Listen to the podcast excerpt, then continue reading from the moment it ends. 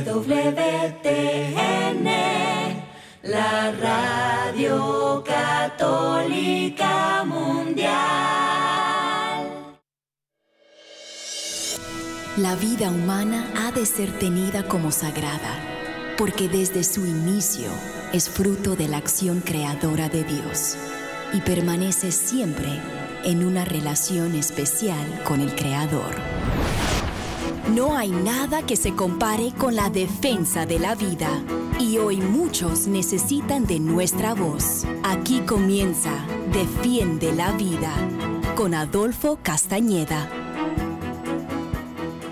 Hola queridos oyentes, les saludo Adolfo Castañeda, director de educación de Vida Humana Internacional para dar la bienvenida a su programa Defiende la Vida. Defiende la Vida es un programa que con el favor de Dios se transmite en vivo y en directo todos los martes de 4 a 5 de la tarde, hora de Miami, hora del este, Estados Unidos, todo el mundo, gracias a las ondas radiales de Radio Católica Mundial. Y hoy martes 20 de febrero de 2024 estamos con todos ustedes para brindarles otro interesante programa acerca de la defensa de la vida, la fe y la familia. Y en este momento estamos tratando de hacer contacto con eh, Diana Bravo, que es nuestra representante en Ecuador. Eh, hay algunas dificultades de conexión, pero mientras tanto, eh, el tema que vamos a abordar hoy, que voy a abordar con ella en una entrevista hoy, si Dios lo permite, es el hecho muy preocupante, muy triste, de que la Corte Constitucional de Ecuador ha despenalizado la eutanasia tras una demanda presentada. Y eh, esto, este hecho ocurrió el pasado 7 de febrero, hace ya casi dos semanas, pero estábamos con otros temas por el medio que tenemos que abordar. Eh, es muy preocupante y este, tengo las informaciones aquí pertinentes, las iré compartiendo con ustedes. Quiero decir, antes de comenzar a darlas, que este problema no es solamente Ecuador. Ecuador ahora se convierte en segundo o tercer país de América Latina que legaliza la eutanasia.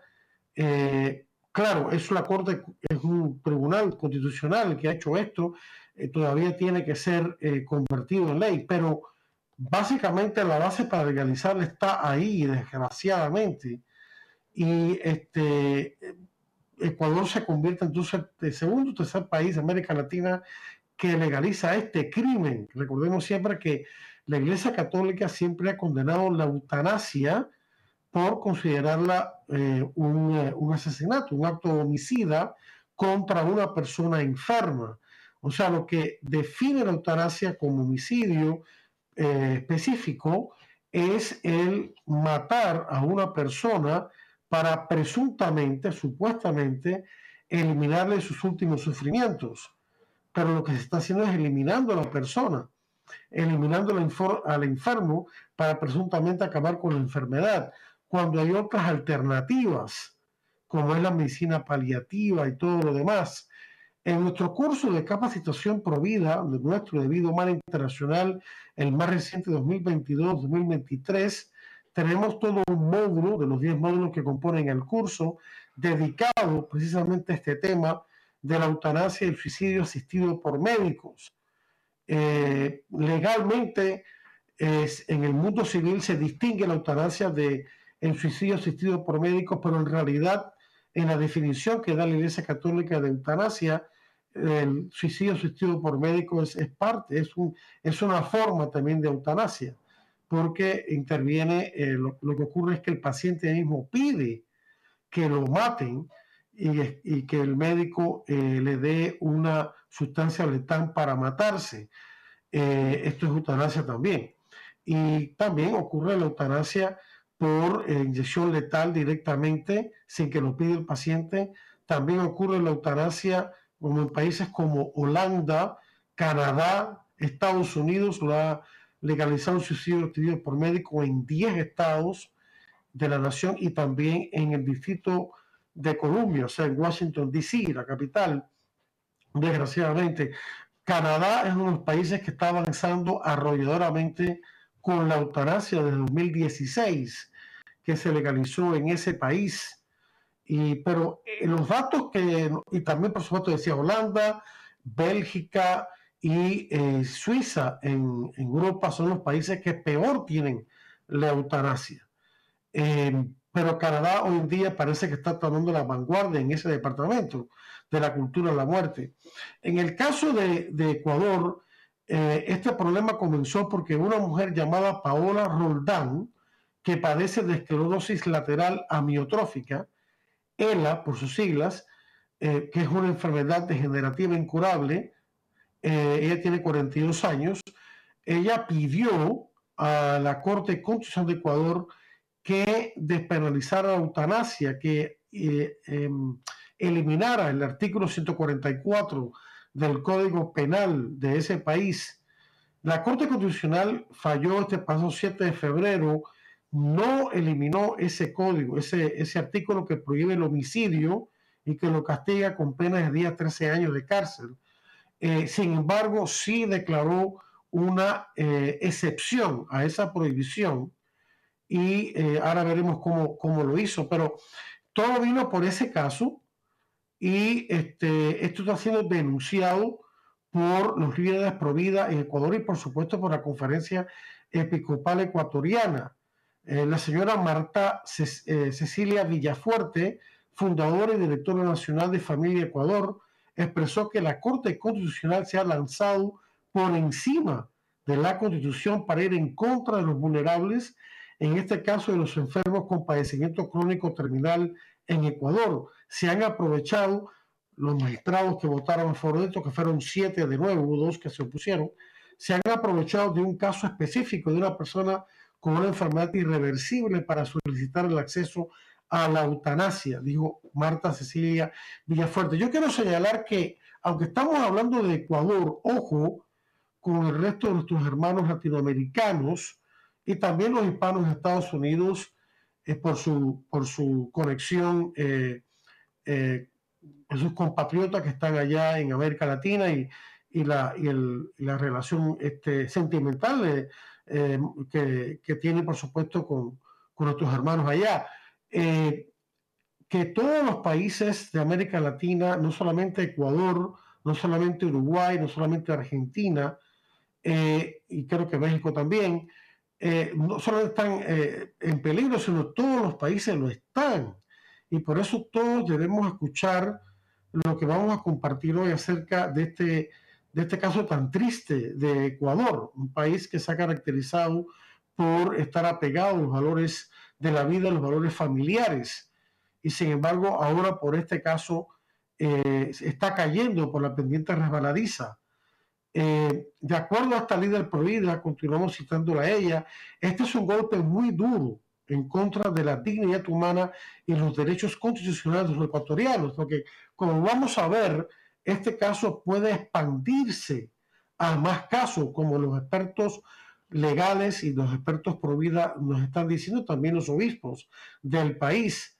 Eh, siguió diciendo Marta Cecilia que siete de los nueve jueces han decidido que es mejor librarse de la carga de un enfermo, permitir que otro, un médico, le quite la vida en lugar de reforzar o reafirmar la defensa de sus derechos a una salud integral y digna, con toda la atención que amerita.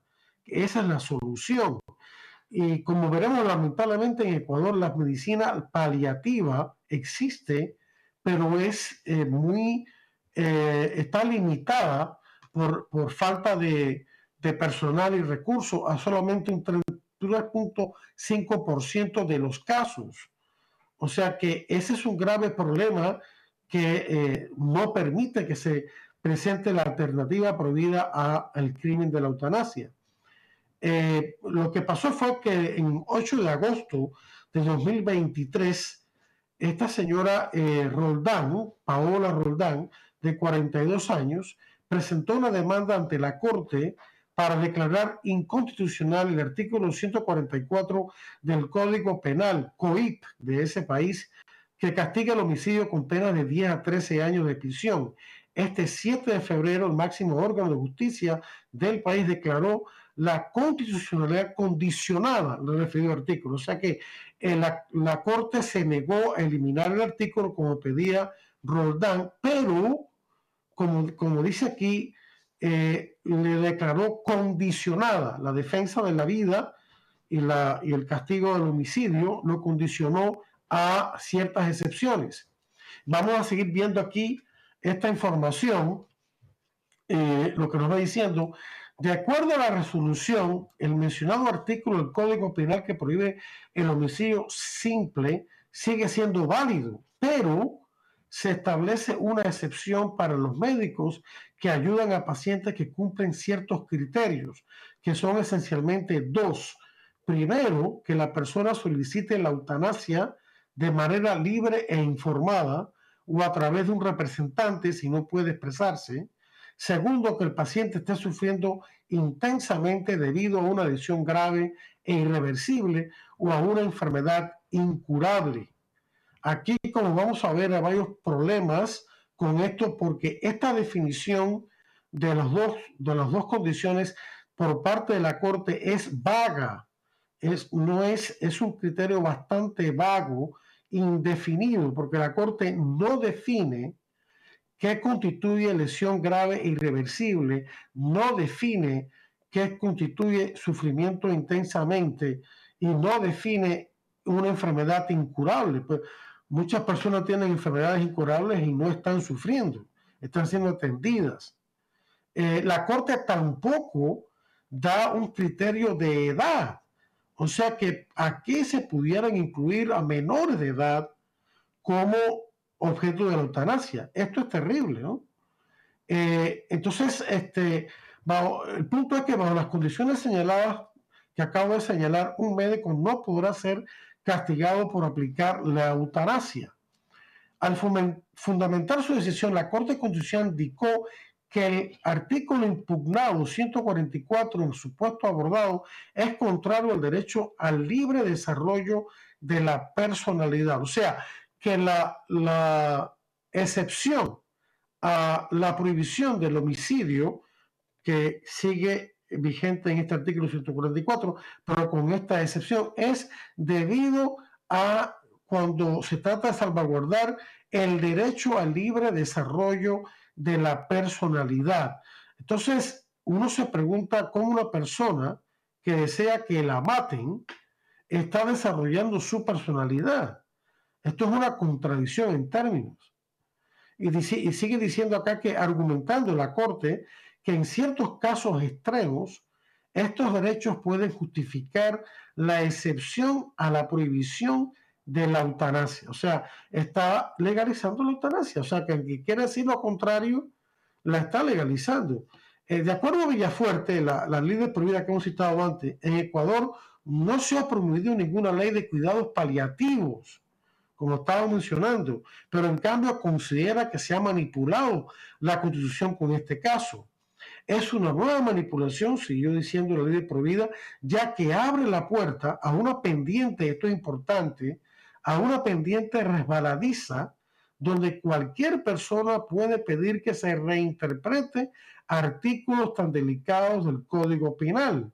O sea, como decía anteriormente, como los jueces o los magistrados no definieron exactamente qué se considera enfermedad incurable o lesión grave irreversible o sufrimiento intenso, incluso también la primera eh, condición de que la persona solicite de manera libre e informada, una persona que está sufriendo porque no se le ha atendido correctamente con el cuidado paliativo y el control del dolor que sí existe, esa persona está desesperada y entonces toma una decisión que en realidad no expresa de verdad su verdadera libertad.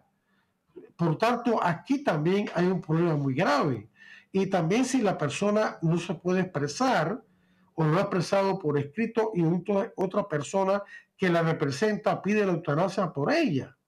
¿Y qué pasa si esa persona ha cambiado de parecer y no logra expresar ese cambio de parecer? O sea que ahí también en la primera condición hay una grave, una grave dificultad, una, un grave problema de ambigüedad de criterio. Eh, sigue diciendo eh, eh, Villafuerte, el único artículo que tipifica el homicidio en Ecuador ha sido alterado, ha sido ultrajado.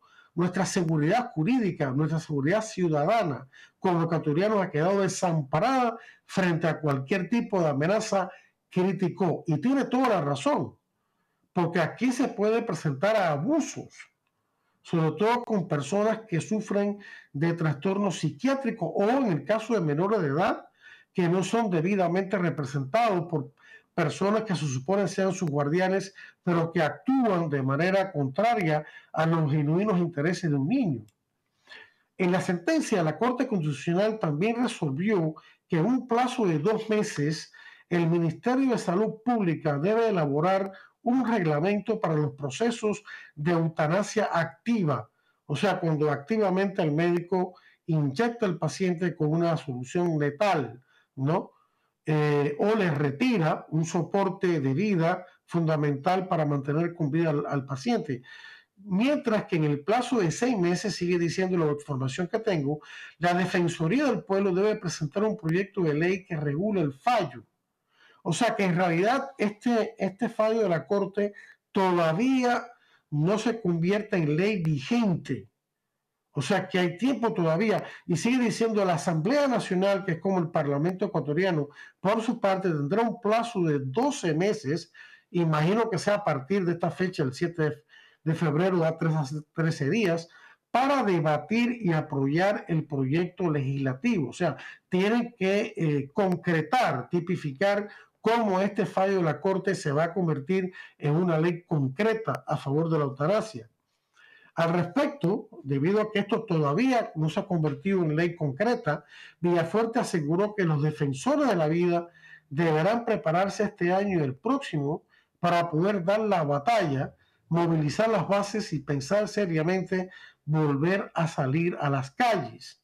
Y siguió diciendo, este año toca renovar parcialmente la Corte Constitucional, es decir, que se deben cambiar tres de los nueve jueces y en Ecuador eh, cada tres años se cambian tres de los nueve jueces. eso es lo que eh, dice la Constitución que se debe hacer con respecto a... No es como en Estados Unidos, por ejemplo, que el puesto de un magistrado del Tribunal Supremo es vitalicio, de por vida. No, en Ecuador se cambia cada tres años tres de los jueces, ¿no? Eh, o sea que, en nueve años, perdón, en, en, tres grupos de tres años consecutivos, nueve años, se cambia la corte completa. Pero bueno, es decir, que se deben cambiar tres de nueve jueces y estamos analizando, dice Villafuerte, las vías a reforzar, poder recomendar a abogados que realmente tengan un sentido patriota de respeto constitucional y que realmente representen la voz de 18 millones de ecuatorianos, concluyó la líder Provida. Eh, y es que de acuerdo al artículo 432 de la Constitución del Ecuador, los miembros de la Corte Constitucional desempeñan sus cargos por un periodo de nueve años sin reelección inmediata y serán renovados por tercios cada tres años. O sea, tres jueces cada tres años. O sea, un, magistrado en particular eh, sirve en esta Corte por un periodo de nueve años y no tiene derecho a reelección inmediata parece ser que sí tiene derecho a reelección en un futuro, después de cierto tiempo, pero no parece ser el caso. Entre los requisitos para ser miembro de la Corte se encuentran ser ecuatoriano, ejercicio de sus derechos políticos, tener título de tercer nivel en derecho legalmente reconocido en el país, haber ejercido la carrera durante un lapso mínimo de 10 años, demostrar probidad y ética, y no haber pertenecido a ningún partido o movimiento político durante los últimos 10 años. Bueno, esas son las condiciones que ellos ponen para que un juez, o perdón, un abogado pueda ser candidato a la Corte Constitucional. No especifica aquí cómo es que se elige, me imagino que sea a través de la Asamblea Nacional, de, o sea, el Congreso de Ecuador. Eh, aquí también tengo eh, cinco claves para comprender esta despenalización de hecho de la eutanasia por parte de la Corte en Ecuador, que todavía, repito, no se ha convertido en ley y va a tomar de seis meses a, bueno, va a tomar un año en realidad a que esto se decida, así que hay tiempo todavía. El estudio jurídico Dignidad y Derecho de Ecuador ha compartido un análisis preliminar para comprender los alcances de la sentencia de la Corte constitucional que despenalizó la eutanasia en el país sudamericano este miércoles pasado 7 de febrero. Y a continuación, cinco datos para entender lo aprobado por el máximo órgano de justicia de este país. Atentos los ecuatorianos al yo comentar esto, al darles a conocer esto, porque y los ecuatorianos y los más latinoamericanos, porque esto se puede replicar en otro país y es importante entender esto para saber qué estrategia provida desarrollar en contra de este tipo de cosas. Primero, el fallo de la Corte Constitucional deberá ser regulada por medio de una ley. La sentencia, y da el, número 67-23-IN mayúscula, eh, línea inclinada 24, ordena a la Defensoría del Pueblo que en un plazo de seis meses prepare un proyecto de ley que regule los procedimientos eutanásicos conforme a lo establecido en el fallo. Dicho proyecto legislativo deberá ser, luego ser debatido por la Asamblea Nacional, que tendrá un plazo, máximo de 12 meses para aprobarlo. O sea que eh, me corrijo lo que dije anteriormente, dentro en seis meses tiene que haber una primera propuesta de ley que concrete este fallo de la Corte y luego un año más, o sea que parece que ser que tomaría un año y medio todo este proceso para aprobarlo. Ese es el primer punto. O sea que todavía esto no se, no se convierte en ley, va a tomar tiempo, pero el tiempo va corriendo y hay que actuar. Segundo, el tribunal no ha reconocido el derecho a la muerte digna, derecho entre comillas, muerte digna entre comillas. En un comunicado compartido con Prensa el 7 de febrero, Dignidad y Derecho destaca que la sentencia no aceptó la pretensión de la accionante Paola Roldán, la que presentó eh, la, eh, la, la, querella contra la Corte, de reconocer un derecho a la eutanasia o la muerte digna. Eh, y repite el, dato, en agosto del año pasado, Roldán, de 42 años, pidió al máximo órgano de justicia superior declarar incondicional todo el artículo 144 del Código Penal que castigue el homicidio con años de prisión. Sin embargo, no logró ese objetivo, ya que en la sentencia la Corte solo declaró la constitucionalidad condicional del referido artículo, o sea, condicionó el artículo y le, y le insertó una excepción. En el punto 32 de la sentencia, la Corte Constitucional indica se desestima el cargo relativo a la inconstitucionalidad de la norma por ser contrario al derecho a la muerte digna, o sea que ellos rechazan este término de muerte pues eh, como se evidenció anteriormente, dicho derecho no se ha reconocido a través de la jurisprudencia de esta corte como esgrime la accionante. O sea que es verdad, el, el, artículo del contra el homicidio sigue vigente, pero le introducen una excepción. Tercero, la eutanasia puede ejecutarse bajo ciertas condiciones, pero es vaga en su alcance, como decíamos no es, es ambigua y la ambigüedad aquí es terrible porque en, en las cuestiones legales y jurídicas hace falta una eh, precisión máxima para que todo quede claro. Pero entonces los que promueven la cultura de la muerte, los que promueven, eh, por ejemplo, la, la, la, herejía dentro de la iglesia, siempre presentan las cosas, eh, su, su punto de vista de una manera ambigua sin precisión precisamente para lograr su objetivo. De acuerdo a la sentencia, explica este, este, esta información que tengo, la eutanasia no será punible cuando sea efectuada únicamente por médicos que cumplan ciertos criterios o supuestos. Primero, que el paciente declare su consentimiento libre, informado e inequívoco o a través de su representante cuando pueda expresarlo.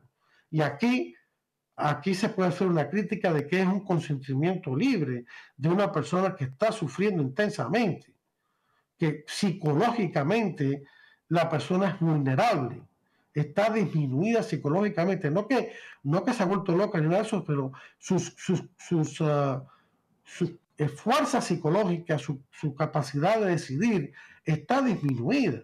Y todos lo sabemos, cuando uno está bajo un, una intensa presión, una ansiedad muy grande, un miedo muy marcado. La, no es que se anule la voluntad, pero la voluntad queda debilitada porque está actuando o tratando de decidir bajo una, no una situación de serenidad, que, es lo que la medicina paliativa puede aportar, ayudar a la persona a recobrar su serenidad al ser este, eh, al, dolor ser disminuido considerablemente o eliminado. Entonces la persona puede estar tranquila y ver las cosas con más objetividad y tomar una decisión provida, que es la que debe tomar. Eh, primero, lo que decía, el paciente da la, sus consentimientos. Segundo, que el paciente padezca sufrimiento intenso proveniente de una lesión corporal grave irreversible o una enfermedad grave e incurable. O sea, y aquí no define qué es una lesión corporal grave irreversible, qué es sufrimiento intenso o qué es una enfermedad grave e incurable. En el comunicado, esta institución, Dignidad y Derecho, que examina cosas como estas jurídicas, calificó la sentencia de vaga en cuanto al alcance de sus supuestos. Es decir, los supuestos son estos que he mencionado. Sufrimiento intenso, proveniente de lesión corporal grave, irreversible, enfermedad grave incurable. Ya que no se concreta ni desarrolla qué es una lesión corporal grave, irreversible, ni enfermedad grave e incurable. Esto se parece, queridos amigos, y, aquí aprovecho para expandir la temática cuando, por ejemplo, en Naciones Unidas, que es una organización antivida y, y de niños, lo digo así bien claro, cuando se utilizan términos como salud reproductiva, derechos sexuales y reproductivos, y no se definen claramente qué se quiere decir, y luego se quiere meter el aborto dentro de esos derechos diciendo que el aborto es parte de la salud reproductiva, lo cual es una mentira, ¿no? El aborto no cura a nadie, sino que mata a un ser humano y daña profundamente psicológica, espiritual y hasta físicamente a la madre, aunque el aborto sea legal, sigue siendo peligroso. Y ya lo sabemos sobre todo con las píldoras eh, abortivas que ahora el presidente Biden permite en Estados Unidos que se envíen por correo y que las recetas para ellas sean por telemedicina, o sea, ni siquiera con presencia física de la mujer ante el médico para que la examine, lo cual es una locura, porque estas pastillas pueden matar pueden matar mujeres y de hecho ya las han matado. Ya han muerto 32. A, propósito, aprovecho antes de ir a la pausa, menciono esto. Acaban de sacar los obispos de Estados Unidos un documento breve, pero muy conciso y bien redactado, eh, con los puntos principales acerca de los problemas gravísimos con esto en torno a la píldora del día siguiente. Perdón, me equivoqué, no píldora siguiente. La píldora del aborto, la mifepristona y luego el misoprostol. En otros programas explicaremos más de esto, pero yo les animo, sobre todo los que viven en Estados Unidos, aún los que no vivan, a que este, se contacte conmigo, adolfo arroba vidahumana.org, adolfo arroba vidahumana.org, para hacerles llegar este documento. Son cuatro páginas, en realidad son tres, la página adicional es de las citas, bien redactado, y también nosotros hemos redactado un, un resumen en español y en inglés de los puntos más importantes en torno a la peligrosa píldora abortiva, miferitona y la prostaglandina misoprostol, que también se, se, se eh, ingiere la mujer para expulsar al bebé ya muerto que está dentro de su cuerpo, muerto por la mifepristona. Eh, pero bueno, quiero regresar al tema que nos incumbe. Este, esta falta de respeto a la vida se va a expandir a otras cosas. Y entonces no sorprendería que Ecuador y otros países que han legalizado la eutanasia piensan hacerlo, que empieza a rodar la idea de legalizar también el aborto y, utilizan estos términos ambiguos. Por ejemplo, también se utiliza el término ambiguo en referencia a las mutilaciones de órganos de adolescentes y demás para los mal llamados cambios de sexo, transición de género.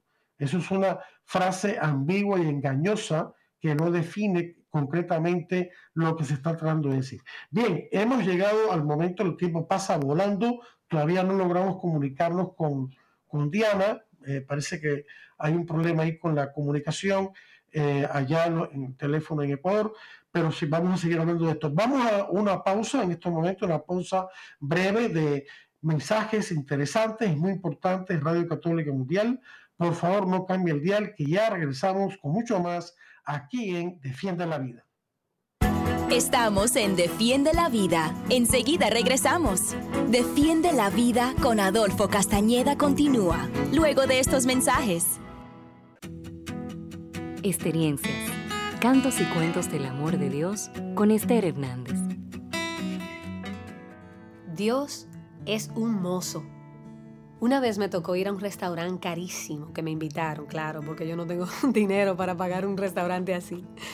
El caso es que yo ni siquiera sabía cómo sentarme en la silla, había muchos cubiertos, habían unos platos ahí de diferentes tamaños y yo no sabía ni siquiera qué pedir del menú. El caso es que vino un joven que era el, mozo del restaurante y me ve perdida y me dice, ¿puedo ayudarla señorita? Entonces yo le digo que sí, que me ayude. Y pues me enseña un poquito de cómo se usan los, los cubiertos, de cómo se usa, cuál se usa primero y así, cuál es para la ensalada, cuál es para el postre, cuál es para las carnes. Y aprendí un poquito de etiqueta y protocolo con el hermano mozo. Eh, y también pues él me orientó un poquito sobre qué cosas pedir, tanto de entrada como de plato fuerte y de plato de salida. Luego cuando salí de allí yo dije, bueno, Dios también es como un mozo. Dios nos enseña, quiere enseñarnos cómo comer en la vida, cómo portarnos en la vida.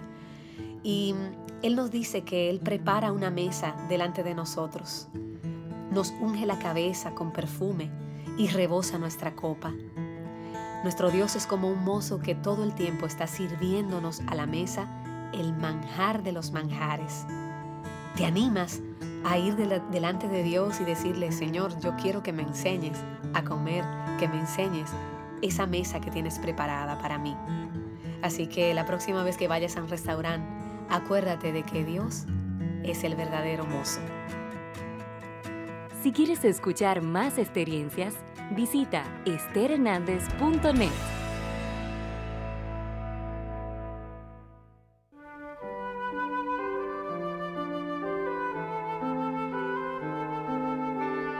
Entonces Jesús les dijo esta parábola.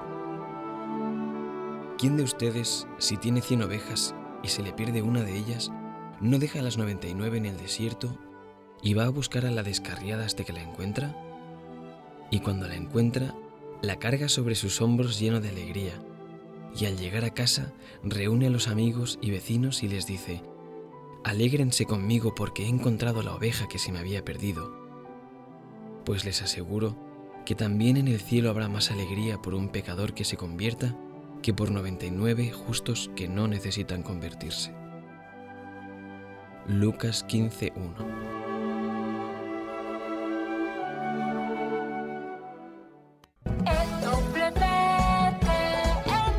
la Radio Católica Mundial.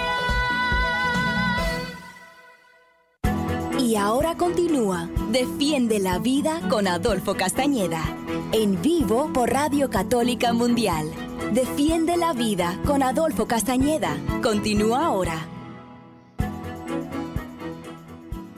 Hola queridos amigos, aquí estamos eh, de vuelta con ustedes en este programa de eh, eh, Radio Católica Mundial, de Defiende la Vida, un servidor Adolfo Castañeda, anfitrión del programa, le da bienvenida de vuelta al mismo. Estamos conversando hoy acerca de este terrible fallo de la Corte Constitucional de Ecuador, que en efecto legaliza la eutanasia en ese país, aunque todavía no se ha tipificado en una ley concreta.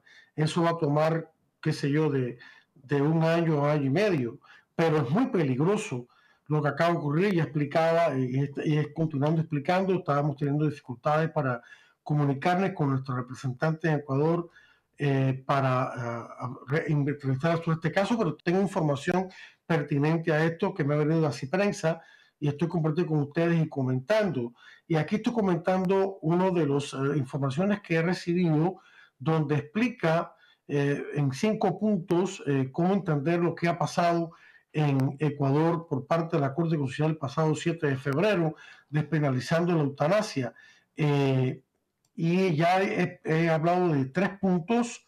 El hecho de, resumiendo aquí, que el fallo de la Corte Constitucional tiene que ser regulado, tiene que convertirse en ley, eso va a tomar como un año o más.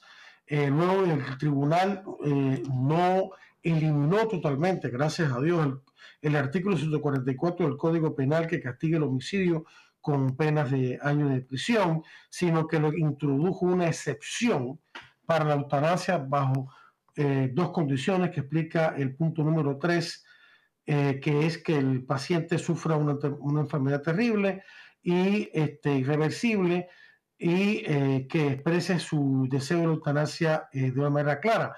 Y ya hemos visto cómo eso, esos dos puntos se expresan de manera vaga en la sentencia del tribunal y se presta para abuso.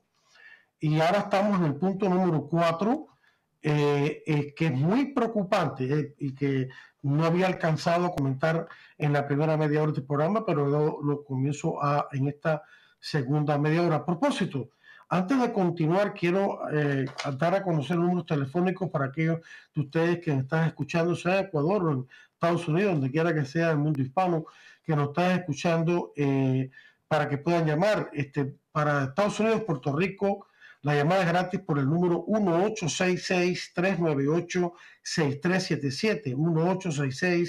1866-398-6377. Y para el resto del mundo, el número de llamar es el 205 271-2976, 205-271-2976. Repito, el primer número eh, que di es eh, gratis, eh, de 1866. 398-6377. El punto número 4, el análisis de que hace esta entidad Dignidad y Derecho, que analizó la sentencia, es que, y esto es muy peligroso, la sentencia de la Corte no menciona restricción de edad para la eutanasia. Y esto es muy preocupante. El estudio jurídico ecuatoriano criticó, amplía el punto este, este artículo, otro punto controversial de la sentencia es que en los supuestos o criterios para acceder a la eutanasia no se hace mención a ningún, perdonen, a ningún tipo de restricción de edad del paciente. En consecuencia, y citamos ya las palabras exactas de dignidad y derecho, esta entidad que hace este análisis. En consecuencia, la Corte expone a los menores de edad a la práctica de la eutanasia con consentimiento de sus representantes legales, que pueden ser sus padres o si los padres no están, no están capacitados para, por alguna razón, enfermedad, que se yo, muerte, sus representantes legales. La Asamblea Nacional, el Congreso, debe corregir esta imprecisión sigue diciendo dignidad de derecho, y proteger a los menores de edad, pues son un grupo de atención vulnerable, como todos sabemos, por razones evidentes, ¿no? Un menor de edad no puede consentir ese tipo de cosas. ¿no? Ese es el punto número cuatro. El punto número cinco y último de este análisis es que despenalizar la eutanasia podría ampliar su alcance. En otras palabras, es la pendiente resbaladiza que mencionó eh, la líder por vida eh, Villafuerte anteriormente. Eh, María Marta Cecilia Villafuerte. Eh, y aquí ellos eh, están de acuerdo con esa, con esa opinión de que esto se puede expandir. Y dice, Carmen Corral, jueza de la Corte Constitucional que votó en contra del fallo, de las dos magistrados que votaron, y votó en contra del fallo, argumentó su decisión señalando que otros países que han legalizado la eutanasia han instalado la cultura de la muerte y refleja la configuración de una verdadera pendiente respaladiza y que los jueces de mayoría no analizaron ni debatieron lo suficiente.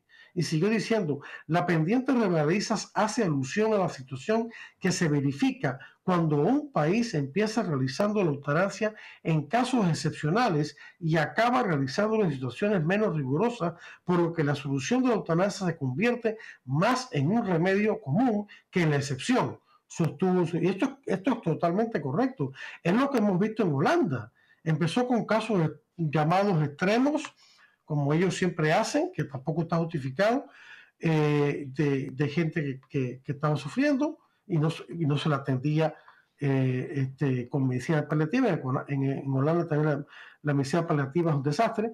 Eh, y luego siguió a la eutanasia sin que lo pidiera el paciente, decidida por el médico. Luego siguió a la eutanasia en menores de edad, y, ahora está la eutanasia en menores en, Holanda eh, por la libre. O sea, es un, desastre total.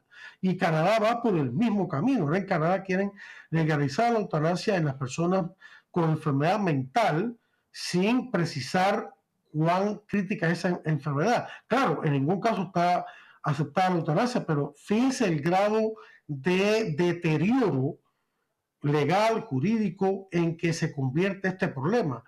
Eh, y con el aborto sucedió lo, lo, mismo. Se ha empezado con excepciones que no lo justifican, incesto, esto, lo otro, eh, eh, violación, lo que sea, y se amplía y entonces todo se convierte en aborto a petición. Aquí se puede convertir en eutanasia a petición. de acuerdo a análisis de dignidad y derecho, sigue siendo esta información, esta pendiente resbaladiza a la que hace mención la huesa Corral llevará a la ampliación de los supuestos para que más personas, aún en contra de su voluntad, mueran porque los estados dejan de garantizar servicios de salud y comienzan a promover la eutanasia en todos los niveles. Final de la cita. Claro, esto es lo que ocurre. La, la mentalidad de la eutanasia, una vez que se legaliza, crea una mentalidad de haraganería médica. O sea, de la vía más fácil. Ah, la persona está sufriendo, está con una enfermedad incurable, con una enfermedad muy grave. Ah, no, no tenemos que hacer todos los esfuerzos para mantenerla bien hasta que la muerte natural le llegue o incluso tratar de curarla. No, vamos, y como hay escasez de recursos, vamos entonces a decidir qué personas van a morir, aunque no hayan dado un consentimiento, y aunque lo hayan dado también está mal. Eh, y, pero aún entonces vamos a eliminarla. Y eso es lo que pasa. Entonces, los servicios de salud se debilitan en los casos de personas con graves enfermedades incurables o que están... Eh, entonces, la medicina paliativa, la medicina de control del dolor, disminuye en sus esfuerzos por encontrar mejores medicinas y aplicarlas correctamente y la medicina paliativa y los cuidados, la, la solidaridad con los enfermos, entonces todo eso va disminuyendo y el país va cayendo en una visión fácil de lidiar con personas al final de la vida. Y eso es lo que ocurre, lo que muy correctamente esta juez está diciendo. Así que, ojo, hay que luchar en contra de esto y los países en torno a Ecuador y también en el resto de América Latina tienen que prestar atención a lo que está pasando en Ecuador y lo que ha pasado ya en Uruguay, en Argentina y otros países como México para que esto no suceda en lo de ellos, porque esto es una bola que se pique y se extiende.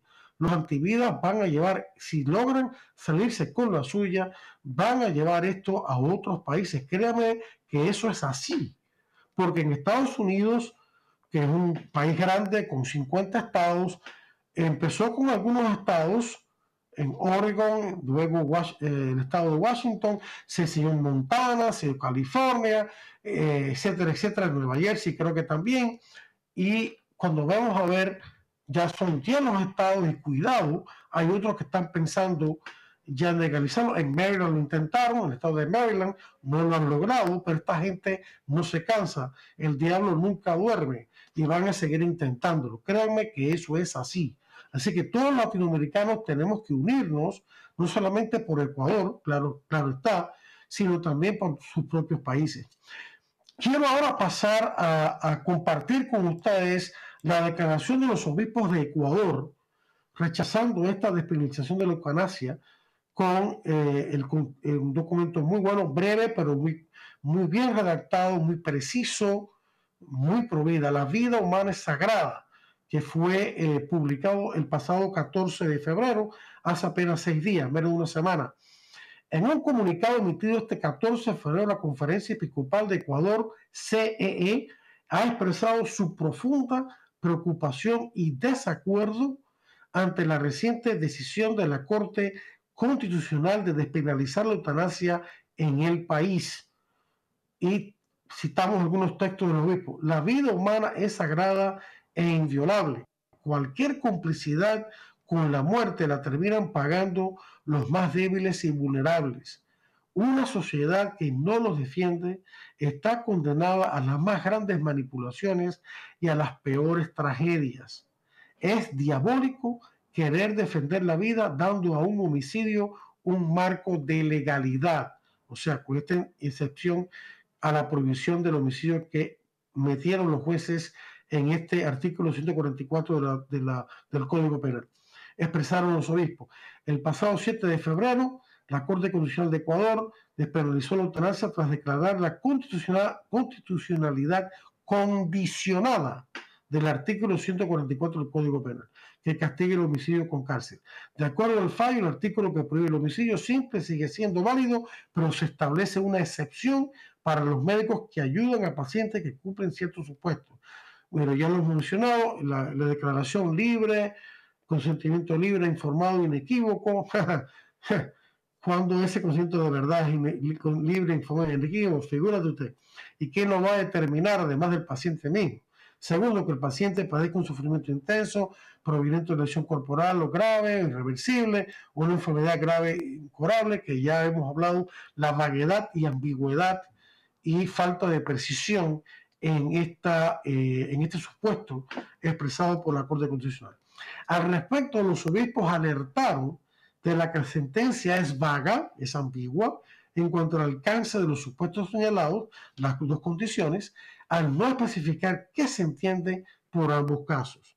Se debe especificar, dicen los obispos textualmente, qué se entiende por estas expresiones para no poner en riesgo la vida de personas vulnerables, como por ejemplo pacientes psiquiátricos o con trastornos psicológicos, que también estarían expuestas. Lo más triste es que tampoco se salvan los niños. Así de terrible es esta sentencia, que ya se parece mucho en los países europeos como Holanda, eh, Suiza, Bélgica y en el caso de Norteamérica, ciertos estados de Estados Unidos y a Canadá, que me parece a mí que tiene la vanguardia, la triste vanguardia de, esta, de este crimen. Tras la decisión de la Corte, Ecuador se convierte en el noveno país en el mundo en aceptar la eutanasia y el segundo en Latinoamérica. Yo creo que es el tercero, pero bueno, en despenalizar. El siguiente paso, de acuerdo a la sentencia, es que esta práctica sea regulada a través de una ley, la cual deberá ser debatida y aprobada en la Asamblea Nacional en los meses siguientes. La conferencia episcopal en su comunicado advierte sobre el riesgo de una cultura del descarte, como el Papa Francisco la ha llamado, que está emergiendo, donde la vida de los más vulnerables se ve amenazada. Y dicen los obispos textualmente, estamos ya al inicio de una pendiente resbaladiza cuyos caminos de muerte no engrandecen nunca a una sociedad. Y luego dicen una cosa muy importante. La eutanasia no es un tema de libertad. En su reflexión, los prelados alertaron de que la libertad del paciente en condición altamente vulnerable está fuertemente condicionada y afectada emocionalmente, lo que hemos venido diciendo, del estado psicológico del paciente que está sufriendo graves dolores que se pueden atender con la medicina de control del dolor que existe, existe y existe en Ecuador y, en la mayoría de los países del mundo. Afirmaron que en muchos casos la decisión puede llegar a ser del médico, la familia e incluso del Estado o las empresas de salud que se nieguen a proveer de los cuidados necesarios para atender de mejor manera la condición del enfermo o la falta de recursos.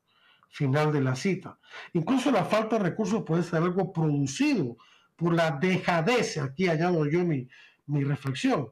Eh, esta falta de recursos puede ocurrir no solamente porque hay de verdad una escasez de recursos, sino que esa escasez puede provenir por una dejadez por parte del sistema de salud y los que lo componen de no ponerse a trabajar en buscar ampliar ese, esos recursos, tanto físicos, eh, los aparatos médicos, demás, como medicamentos, etcétera, como personal entrenado, porque se crea una mentalidad de vagancia, de dejadez, de no hacer el esfuerzo máximo por ayudar al paciente si ya está todo descartado y ya no más que se le puede hacer, porque tampoco podemos prolongar la vida por medios extraordinarios, o sea, que medios desproporcionados que causan graves, eh, este, que incluso empeoran al paciente en su dolor o que el paciente no los puede soportar.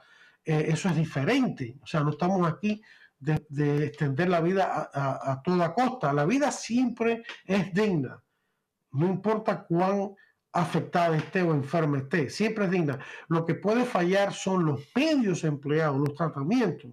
Cuando el tratamiento es inútil o el, causa uno, unos cargas muy fuertes en el paciente de dolor y demás, o que no le sirven para nada y, lo que hacen es empeorar. Entonces, evidentemente, esos tratamientos deben ser pueden ser retirados. Pero eso es distinto. Aquí no se está hablando de eso, se está hablando de matar al paciente, de no darle los tratamientos que sí necesita, como el agua y los alimentos, aunque sea por vía artificial. La gente se confunde y piensa que cuando un tratamiento es artificial, que entonces ya es, es desproporcionado o extraordinario. Eso no es verdad. La mayoría de los tratamientos médicos son artificiales. Yo uso espejuelos, eso es artificial. Yo uso medicinas para varios problemas de salud que tengo y sin los cuales estos problemas de salud podrían empeorar gravemente y sin embargo están perfectamente controlados gracias a los medios de salud que estoy usando, que son artificiales, pero son absolutamente necesarios para mi vida. O sea que eh, eh, eh, el agua y los alimentos suministrados artificialmente no lo hacen de por sí un tratamiento desproporcionado, a no ser que el paciente ya no esté en una condición que ya no está absorbiendo el agua y los alimentos o que está súper saturado de líquido. Es como si yo le meto más comida a una persona que ya comió. ¿no? O sea, se entiende, eso es sentido común. entonces, esta, esta cuestión de de la dejadez, eh, de esa mentalidad del descarte, como decía el Papa Francisco, se genera cuando hay leyes como estas que afectan la mentalidad colectiva de una nación y crean esta mentalidad de en favor de la muerte porque es el camino más fácil. Por otro lado, manifestaron los obispos que la eutanasia no es sinónimo de sin dolor y sufrimiento, ya que en varios casos, y esto es importante, es un punto que ni siquiera en las informaciones anteriores eh, apuntaron. En varios casos, y si estamos los obispos, los pacientes presentan complicaciones como el vómito de la mediación letal que se le ha suministrado o con la recuperación de la conciencia luego de un efecto inicial. El proceso puede demorar 25 minutos, pero el rango reportado supera los cuatro días. Una persona sufriendo por una inyección letal que no era adecuada para matarlo, sufriendo cuatro días. Eso es terrible. El caso, el caso de Terry Schiavo en, Florida, acá en el estado de la Florida donde yo vivo, eh, fue terrible. Tuvo 10 días pasando hambre hasta que se murió. Eso fue terrible cuando le desconectaron el agua y los alimentos. No son pacientes, siguen los obispos diciendo que mueren aliviados en lo emocional, psicológico, físico ni espiritual. Para los pastores del Ecuador, buscar eliminar el sufrimiento es casi como eliminar la naturaleza humana, debido a que la vida, la enfermedad, el sufrimiento y la muerte son parte de la condición humana. O sea, hay que aceptar que existe sufrimiento y tratar de paliarlo lo mejor posible, pero no matando a la gente directamente. Eh, en el comunicado, los obispos presentan la siguiente interrogante. ¿Cuál es nuestra responsabilidad como sociedad? a lo que responde enfáticamente nuestra responsabilidad es aliviar el sufrimiento, abogar por la implementación y promoción de una, ley de cuidados paliativos en Ecuador, dado que actualmente no existe, en lugar de resignarnos a aceptar la peor de las alternativas. Eso es una resignación mala, ¿no? Y siguieron diciendo, no podemos ofrecer la opción de la muerte sin ni siquiera garantizarnos los requisitos básicos de salud para una vida digna. En Ecuador, la cobertura de cuidados paliativos apenas alcanza el 3.5%, según señalado por Viviana Araujo Lugo, presidenta de la Asociación Ecuatoriana de Cuidados Paliativos. De acuerdo a los datos de latas de cuidados operativos en Latinoamérica del 2020, se registraron únicamente 78 equipos que ofrecen estos servicios en el país, los cuales están mayormente concentrados en las áreas urbanas y grandes ciudades y no en las áreas rurales. Y los obispos terminan diciendo que el derecho a la vida es irrenunciable. La eutanasia desconoce la dignidad de todas las personas, ya que hace una discriminación injusta entre quienes merecen vivir recibir ayuda y atención y quienes no. Categorizamos a los seres humanos en grupos, los sanos, los incapacitados, los improductivos, los pobres, que no pueden acceder a un mejor acompañamiento del sufrimiento. Esto tiene un efecto disuasivo, ya que genera una coacción sutil y una sensación de ser una carga, ya que el enfermo sabrá que hay una puerta de salida para evitar problemas a otros, señaló, crea también esa culpa en el enfermo. Eh, según los obispos, han decidido levantar la voz porque ninguna vida vale menos que otra también lo hacen en solidaridad con quienes consagran su tiempo y sus energías para acompañar médica, psicológica y espiritualmente a quienes sufren enfermedades regenerativas crónicas Nosotros seguiremos anunciando el Evangelio de la vida. Y aquí terminamos esta presentación. Queridos hermanos, que Dios los bendiga a todos y nos espera la próxima semana para otro interesante programa de Defiende la Vida. Hasta entonces.